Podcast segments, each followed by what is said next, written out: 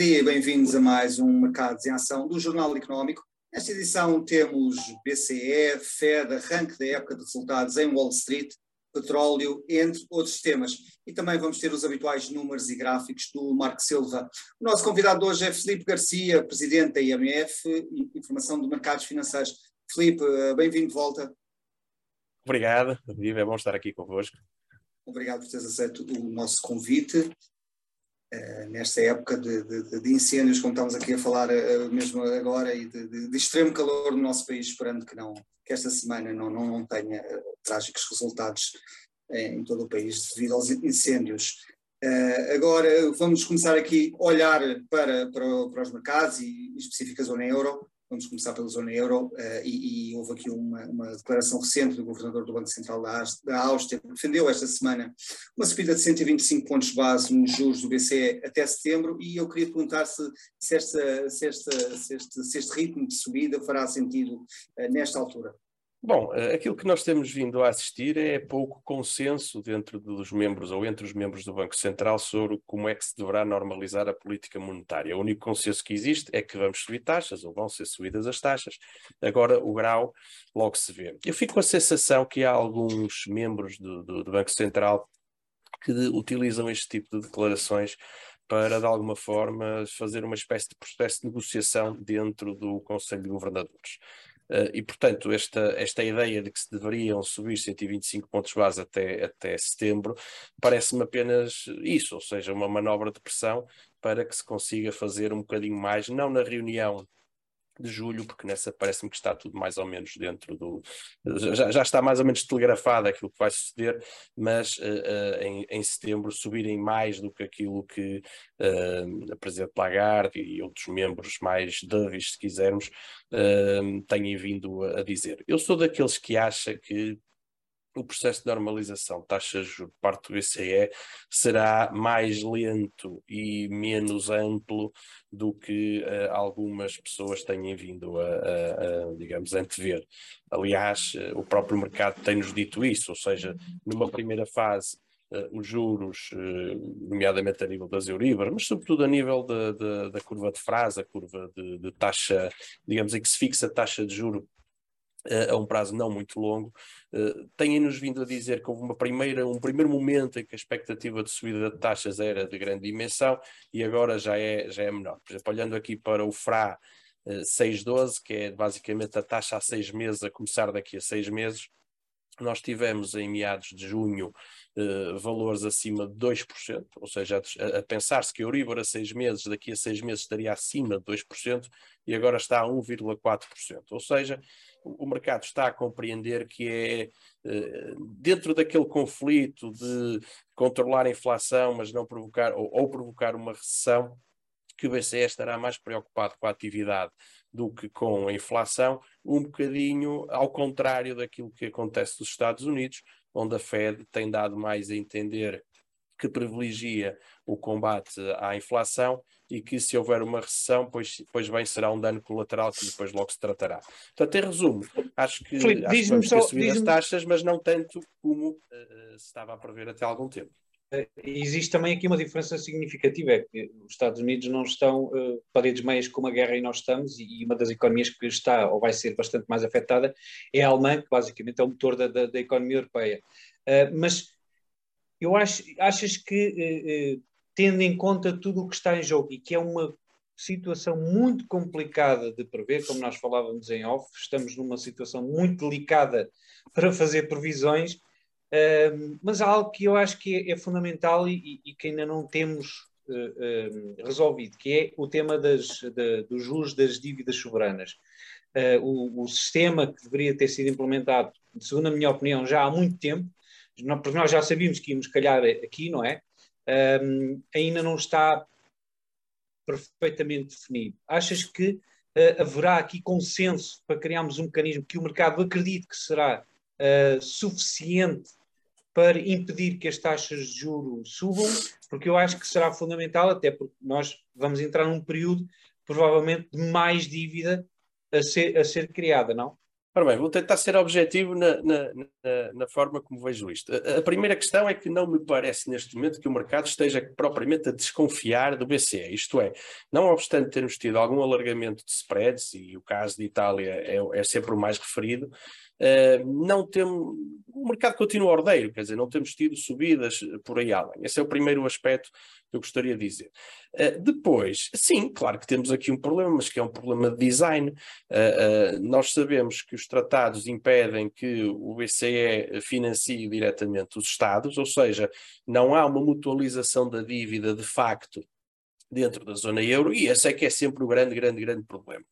Aquilo que se tem vindo a tentar fazer é encontrar expedientes que permitam eh, contornar essa limitação dos tratados e, de alguma forma, ajudar a que os spreads não alarguem. Aliás, a famosa ferramenta anti-fragmentação que foi anunciada recentemente, mas em rigor o que foi anunciado foi o nome, não foi anunciado propriamente o mecanismo, mostra bem que o BCE tem sempre vontade, tem sempre, ou está, está consciente da importância de dizer ao mercado que cá estará para limar alguma aresta de, de, algo que não esteja a correr bem no mercado. Mas até aí vemos uh, pouco consenso.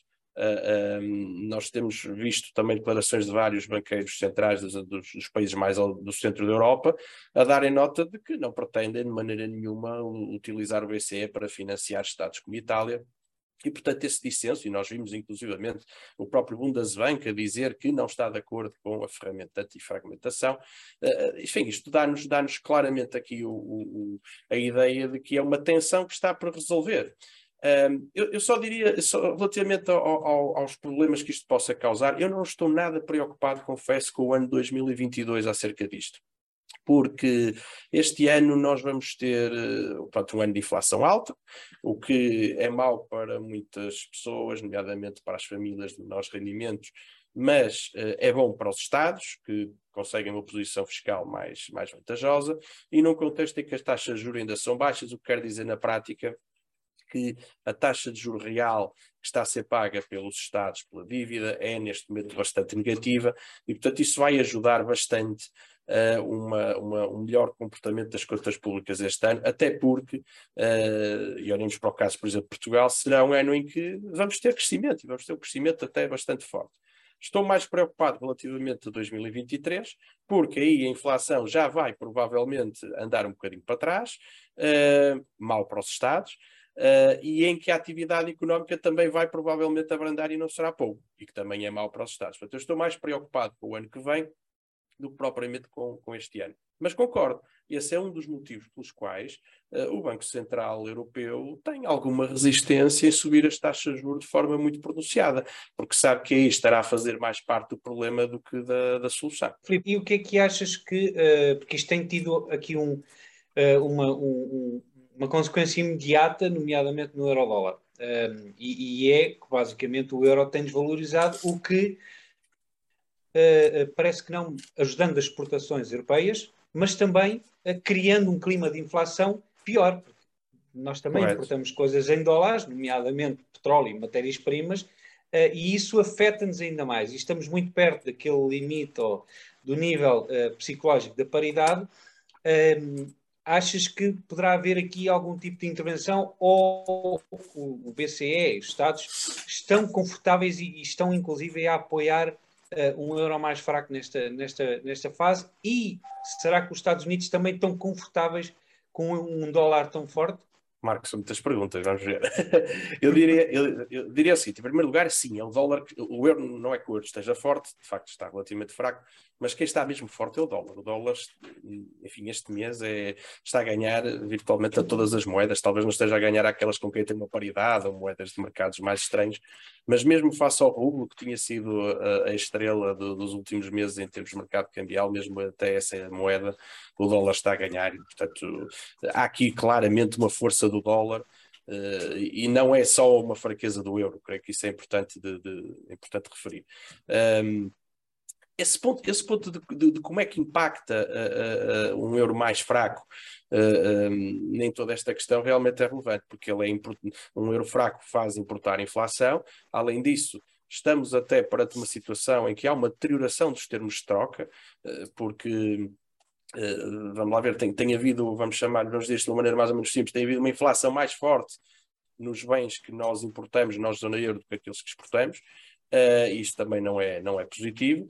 E ainda por cima tivemos, uh, na, na, dados da semana passada, que pela primeira vez em 30 anos, estes 30 anos é sempre esquisito dizer, porque tem a ver com o processo de reunificação, mas pela primeira vez em muito, muito tempo, a Alemanha registrou um déficit comercial uh, a nível mensal.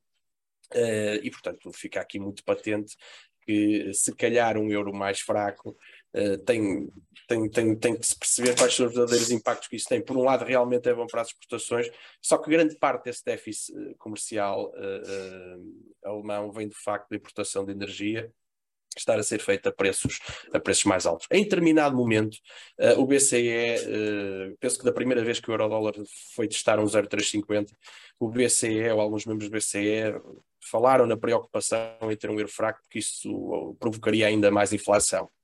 Aquilo que eu tenho reparado é que esse, esse ângulo de análise tem desaparecido dos comentários do BCE. Portanto, eu fico com a sensação que não é neste momento uma, uma preocupação por aí além. Filipe, obrigado. Vamos agora para um breve intervalo e regressamos já.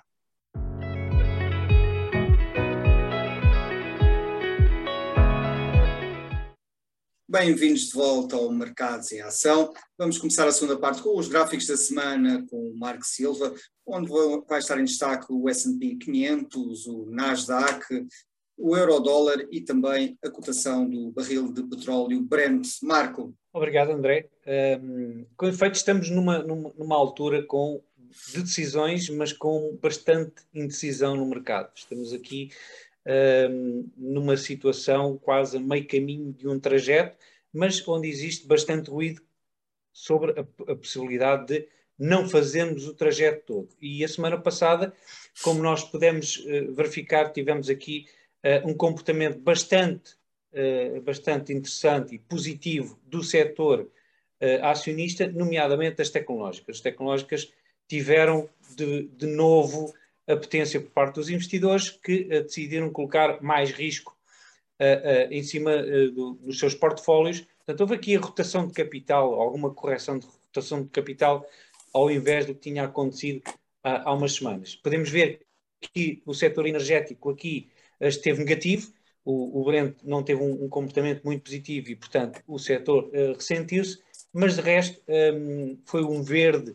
claro nas tecnologias, tecnológicas, com exceção do setor dos semicondutores. Este, este setor é muito relevante e uh, costuma-se uh, dizer que um comportamento negativo dos semicondutores não é bom sinal uh, a médio prazo para a economia. Aqui, a nível global, podemos ver que o, o, comportamento das praças financeiras não foi assim tão bom, nomeadamente na Europa mas também no Brasil, a Val uh, uh, teve aqui uma, uma, desvalorização. E depois, em termos de setores, uh, podemos ver que houve aqui, em termos semanais, aqui alguns ganhos. curiosamente, um, o setor dos semicondutores, em termos gerais, teve um comportamento positivo, mas em termos específicos, houve empresas que tiveram uh, mau comportamento com a, com a ASML, uh, e podemos ver aqui uh, o, o setor da produção ou exploração de, de ouro, que também teve um comportamento negativo. De resto, Estados Unidos muito superiores em termos de performance em relação uh, à Europa. Depois, em relação aos gráficos, podemos ver aqui, uh, começar pelo o, o S&P 500, uh, que nós temos vindo a ver, portanto, temos aqui claramente o, o mercado a tentar perceber onde é que vai nesta linha vermelha, que é a zona intermédia entre o espaço que eu identifico como zonas de, de, de evolução, portanto, esta linha superior rosa e a linha inferior rosa, que é onde poderá ir o mercado no caso extremo negativo. portanto, das duas, uma ou irá aqui à linha verde, bate e vem para baixo, ou então irá à linha azul e conseguirá quebrar estes máximos de curto, de curto prazo o estocástico está a dar aqui um princípio positivo que pode uh, continuar a subir, mas ainda é muito cedo para se ter essa avaliação. Uh, aqui o Nasdaq a mesma coisa, tem aqui a média móvel dos 50, dos 20, aliás, uh, períodos, um, como primário, fator primário de resistência. Depois, o Brent, que temos também andado a seguir de perto, um, conseguiu fechar a semana passada ou, ou ontem, na, na sexta-feira, acima da média móvel dos 200 períodos, o que é muito interessante, mas vamos ver se consegue realmente ir testar as médias móveis de menor duração ou se vem testar imediatamente aqui esta linha de tendência a vermelho que está nos 90 dólares. É, são os dois pontos fulcrais para já.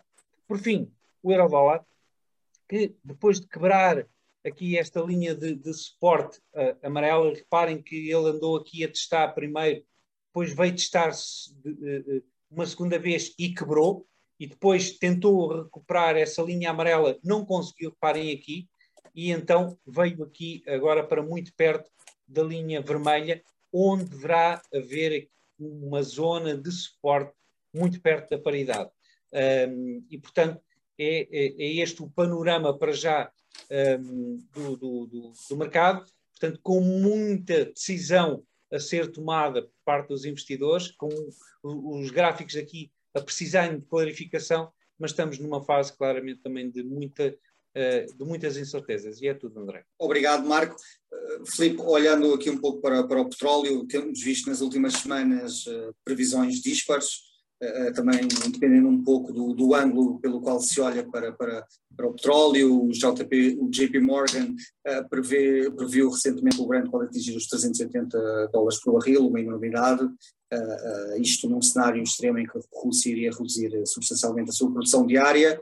Uh, já o Citigroup prevê que pode recuar para 65 dólares se a economia global, global entrar em recessão e o Goldman Sachs prevê que pode que, que, irá ficar ou irá atingir, aliás, os 140 dólares, mesmo que haja uma recessão global, porque a procura vai continuar em alta o que é que, o que, é que podemos, como é que podemos navegar aqui no meio de, de tanta previsão e, e, e, no meio de tanta incerteza? Como é que analisas? É, quase quase que apetece dizer que, que, alguém vai acertar, não é? Uh, mas uh, diria, diria o seguinte, quer dizer, este mercado, como qualquer mercado, é oferta e procura. Uh, de facto, do lado da procura, há cada vez mais receios de uma recessão Uh, e isso traria, uh, digamos, a procura para baixo e conseguinte os preços. E nós podemos relembrar daquilo que aconteceu em 2020, em meados de 2020, quando o, o mundo, devido à Covid-19, percebeu que ia ter uma desaceleração económica forte e tivemos até aquela aberração dos preços negativos, e portanto sabemos que há uma grande sensibilidade dos preços do petróleo ao ciclo económico. Uh, do outro lado, temos os aspectos da oferta. Uh, não que a Rússia neste momento esteja a, a, vender menos petróleo, inclusivamente a Rússia, ao contrário do gás, que é mais difícil de transportar, o petróleo, enfim, se não encontrar destino mais ocidente, encontra mais oriente, e portanto por aí não há grande problema. Aquilo que se tem vindo a falar bastante é das necessidades, das manutenções uh, dos poços uh, e de, de, de, dos poços e toda, enfim, toda a maquinaria envolvida na, na, na extração que a partir de determinado momento poderá ser difícil uh, de acontecer devido às sanções. Ou seja, uma parte muito importante uh, das peças e até dos técnicos envolvidos na, na, manutenção e reparação de tudo o que é a indústria petrolífera uh, russa vinham da Europa, dos Estados Unidos, Canadá, e agora já não vêm. E, portanto, aqui há quem faça um paralelo, embora a situação seja diferente, mas há quem faça um paralelo um pouco com a indústria petrolífera venezuelana, que a partir de determinado momento viu a sua produtividade cair a pique devido precisamente às dificuldades de reparação. Uh, e eu creio que é, pronto, é entre essas duas dinâmicas que está neste momento o preço. Eu já, já referi há algum tempo atrás, arrisquei-me no início do ano quase a dizer que os 140 dólares mais ou menos que foram vistos no, no Brent uh, tinham sido o máximo do ano e continuo para já até agarrado a essa é essa ideia, eh, porque penso que naquela altura houve ali de facto uma, um, até um conjunto de aspectos técnicos e de alguma emoção ligados à transação que, fizeram uh, disparar esses, esses preços. Creio que vamos continuar com o petróleo alto, mas, muito, mas para mim não é tão provável que vá para esses níveis estratosféricos que, uhum. que essas casas têm vindo a dizer. Um, uh, claro, Filipe, estamos Filipe, sempre sujeitos aos desenvolvimentos da guerra, naturalmente. Uhum. Até, até, porque existe há aqui outra condicionante variável que é a possibilidade de termos um, um arrefecimento económico, que é quase inevitável, ou eventualmente uma recessão que pesa também na, na procura do petróleo, não é? Não, exatamente isso, ou seja, foi como comecei por enquadrar esta questão, que é, este é um mercado de oferta e de procura, de facto, do lado da procura, os indicadores vão mais para um preço mais baixo, devido precisamente a, a, esse, a esses indicadores que já vão, que são avançados, é certo, mas alguns já vão sendo coincidentes, que mostram que a economia está a desacelerar, uh, e ainda hoje tivemos do lado da China mais um conjunto de indicadores relativamente uh, a confinamentos e testagens em massa relacionados com a Covid, e como sabemos, isso faz diminuir os níveis de atividade, e portanto, do lado da oferta, da procura, eh, parece mais provável um arrefecimento do que outra coisa, só não está o petróleo a cair mais, digamos assim, porque uh, há estes constrangimentos do lado da oferta também. Uh, porque... Sim, sim. E, e deixa-me só colocar uma, uma, uma, pergunta, uma resposta rápida, se, uh, se conseguires, que é, um, achas verosímil aquela ideia do G7 de colocar um cap máximo no preço do petróleo? Achas que se consegue criar um mecanismo para isso? Eh, eu acho que é um bocadinho contraproducente, não é? Eh, eu creio que, que essa é uma mensagem mais política do que outra coisa qualquer, dando a entender que gostaria que os produtores de petróleo, nomeadamente os da Peninsular, eh, possam produzir em máximo de capacidade. Eu creio que é mais isso do que, do, do, que outra coisa qualquer. Acho que estar a colocar caps no preço nesta fase não me parece que seja a melhor, a melhor maneira, francamente. Felipe, obrigado. Vamos agora para outro breve intervalo e regressamos já.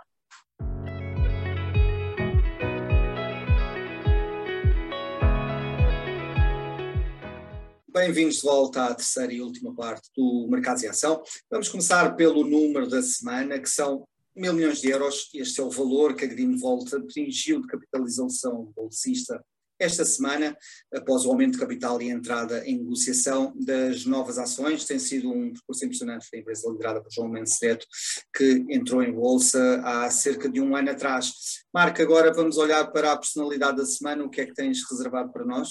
Esta semana volta a ser Elon Musk, eh, porque bateu com a porta com o negócio da compra do Twitter, o que já era algo expectável, tendo em conta tudo o que já tinha sido eh, noticiado eh, devido a supostamente a empresa não divulgar os resultados, ou, ou, ou, como é que, qual é que é o peso das contas uh, não existentes, ou boots, vá, basicamente robôs, uh, contas falsas que, que, a empresa tem, uh, mas isto colocou, colocou, logo em prática no terreno um corrupio de notícias sobre processos, processos de, criados pelos, pela própria empresa, para obrigar Elon Musk a, a, a comprar, a ir para a frente com a compra ou eventualmente tentar recolher aqui algum tipo de penalização, o que deverá seguir uh, investidores. Nos Estados Unidos são bastante mais agressivos em relação a isso e não, não me espanta nada que venham aí uma quantidade de processos de investidores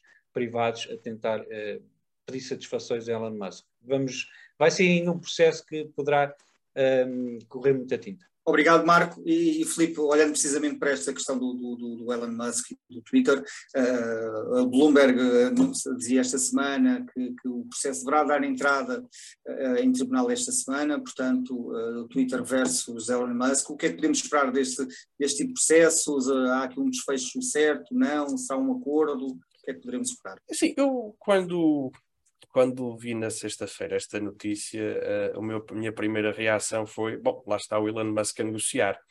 Uh, porque uh, temos que ver que, que, desde que toda esta, esta oferta de aquisição começou, o mercado desvalorizou bastante. Eh, em todos os setores e no tecnológico ainda mais, ou seja, o, o Nasdaq está este ano a ter performances bem piores do que, do que os outros índices, mesmo que esteja, esteja tudo em dois dígitos, o Nasdaq está a perder 26% no ano, o S&P está a perder 18%, eh, e, eh, enfim, desde que foi fixado, entre aspas, o preço para, para a aquisição, o mercado já, já desvalorizou imenso. E, portanto, não há. Percebe-se bem que, que, que, os acionistas do Twitter uh, queiram fazer o negócio porque, de alguma maneira, têm ali a sua valorização congelada no, no mercado Berries. E, portanto, faz sentido que eles queiram vender, mas também faz sentido que Elon Musk queira comprar mais barato. E creio que é isto que está aqui a acontecer. Mais do que uma vontade de pura e simplesmente pular fora do negócio, creio que é um tema de revisão de preço. É um bocadinho especulativo de minha parte, mas é isso que eu acho. Uh, Filipe, olha, esta semana também vou arrancar os resultados das cotadas em Wall Street. Uh, uh, temos, arrancam com Pepsi Co uh, e também com a Delta Airlines, mas depois seguem-se vários bancos. JP Morgan Chase, Morgan Stanley, Wells Fargo e Citigroup. O setor da banca é sempre acompanhado perto pelos analistas. O que é que podemos esperar aqui para, para os primeiros resultados do Wall Street?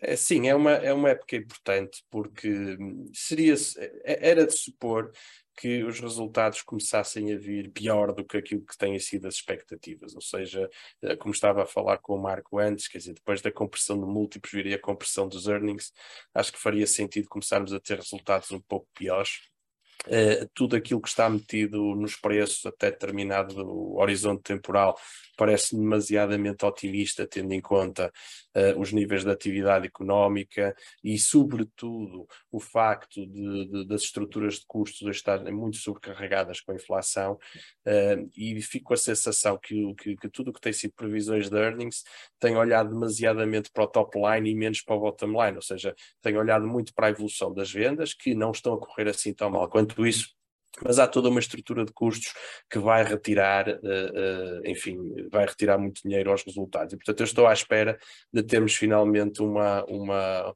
um exercício de olhar para a realidade, digamos assim, e de ver resultados um pouco, um pouco piores. E é também por isso que me parece que esta correção, esta descida, ou este bear market que temos nas bolsas ainda poderá não ter chegado ao fim. Ou seja, faz falta agora esta segunda parte, portanto, uma primeira parte mais relacionada com o sentimento de mercado com as taxas de juro que a subirem e, portanto, a, a, digamos, alterarem os, os, as taxas de desconto na avaliação das empresas eh, e agora, e também já agora, menos dinheiro disponível nos mercados financeiros para fazer subir as cotações. Essa foi a primeira fase deste bear market, que nos levou a perdas na casa dos 20% nos, nos principais índices americanos, e agora provavelmente vamos para a segunda parte, mais relacionada com os resultados, o impacto da inflação, o impacto dos custos de trabalho em alta uh, nos resultados das empresas. Portanto, não estou propriamente pessimista, mas estou muito curioso. Não estou propriamente otimista, mas estou bastante curioso.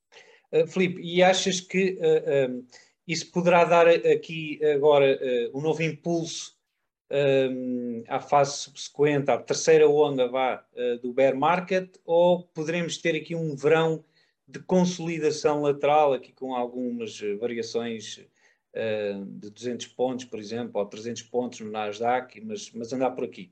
Eu acho que vamos ter volatilidade, acho que vamos ter volatilidade. Uh, a única coisa que me está a deixar um bocado desconfortável com esta previsão de que vamos ter a continuidade do bear market é que vejo muita gente a falar nisso. Um, e, e, normalmente o mercado gosta de contrariar alguns consensos. Olha, eu arriscaria a dizer que, como, como o mercado tende a tentar prejudicar o máximo número de pessoas possível, aquilo que faria mais sentido nesta fase é que tivéssemos uma recuperação com alguma impulsividade, que levasse muita gente a acreditar que o pior já tinha passado, ou que já tenha passado, entre nessa fase e depois voltemos a cair. Bom, mas, de uma maneira ou outra, que... o resultado é o mesmo, não é? Portanto, cair mais para baixo. Mas deixa, deixa exatamente o que tu referiste, mas e deixa-me colocar outra pergunta que eu acho que é fundamental. Um, isso que tu referiste falta? Falta aqui ainda aquele pico para, para, para um, pescar, é mesmo assim, pescar o dinheiro mais, eh, mais uh, suscetível aqui à ganância, que isto basicamente é assim que funciona, ganância e medo, mas ainda não, não, não sentiste medo no mercado, ainda não houve realmente o medo que costuma-se dizer, algum, é preciso para o fundo. Medo, sim. sim, tem algum, medo, algum medo. Costuma, costuma-se dizer que a história não se repete, mas rima, não é? Uh, sim, e de sim. facto uh, uh, faz falta ainda aquele colapso, aquele dia em que toda a gente atira a toalha ao chão, aquele dia em que até aqueles que já estavam à espera de um dia desses para entrar ficam a olhar e dizer, bom, se calhar é melhor não, porque está mesmo muito feio. Portanto, fa ainda faz falta esse clímax de, de, de, digamos, de venda, desse clímax dos mercados em que toda a gente está muitíssimo pessimista.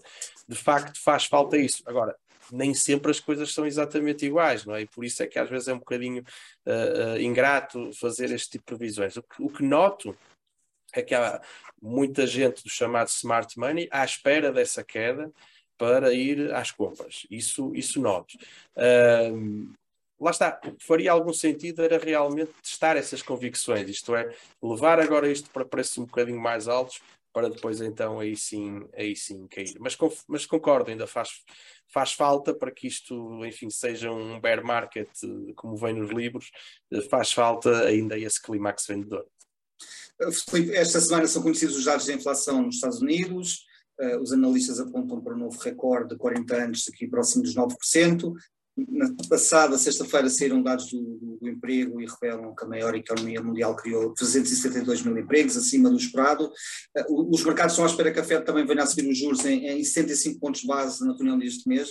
Há aqui decisões uh, difíceis a tomar para a Fed, uh, com, com, dados um pouco contraditórios a chegar do, do mercado e da economia real. É, é assim, começando até se calhar pela questão do emprego, nós temos sempre que perceber que o emprego é uma variável desfasada do ponto de vista da, da economia, chamado lagging, ou seja, não é um, não é um indicador avançado eh, até se discute até que ponto é que ele é coincidente, eu diria que ele é, ele é uma variável desfasada do ciclo económico, porque até nós sabemos nas empresas que uh, só começamos a, a, despedir quando há realmente, quando não há outra hipótese, porque ninguém gosta propriamente de, de despedir, mas também só começamos a contratar quando sentimos uma grande confiança. E, portanto, é uma variável, é uma variável desfasada e, e não me surpreende ainda que venha com, com, com valores altos, digamos assim. Uh, agora, os outros indicadores avançados começam a dar, que não são, que não, não nenhum destes que estivemos a falar, uh, começam a dar uma perspectiva mais, mais negativa. Uh, ao nível da inflação, também há cada vez mais indica indicadores de que podemos estar já perto do topo em termos de inflação homóloga e que a partir daqui tínhamos uma desaceleração de, de, da inflação. Parece-me que isso faz algum, algum sentido, portanto, talvez uh, iremos assistir agora ao valor mais alto, mas uma, termos uma queda a partir daí. E a Fed, pronto, uh, provavelmente, ou certamente irá subir 75 pontos base, o mercado continua bastante uh, inclinado para ter mais subidas de taxas uh, ao longo do ano. Estava hoje a ver e espera-se que em setembro subam mais 50 pontos. Depois, entre novembro e dezembro, uma subida acumulada de mais entre 50 a 75 pontos. a Fed para já está claramente a dizer que prefere controlar os preços do que incentivar a economia. E é por isso que se diz que aquela famosa Fed Put, ou seja, o, o valor do, do, do, o nível dos, do, do, dos mercados bolsistas uh, uh, que pode, até que nível é que pode cair até é fazer alguma coisa para salvar os mercados, se calhar esse é o nível que está muito ainda lá mais para baixo, isso corrobora também com esta perspectiva de que ainda falta mais qualquer coisa de quedas para que o bear market se, se inverta. Filipe, obrigado por teres aceito o nosso convite. Obrigado eu, se você pode expor. Obrigado. Marco, vemos para a semana. Vamos para a semana. Um abraço. Uh, chega, uh, veja ou reveja esta e outras edições do, do Mercados em Ação no site e nas redes sociais, sociais do Jornal Económico. Ouça também a versão em podcast disponível nas principais plataformas de streaming. Chegamos ao fim de mais um Mercados em Ação. Boa semana e bons negócios.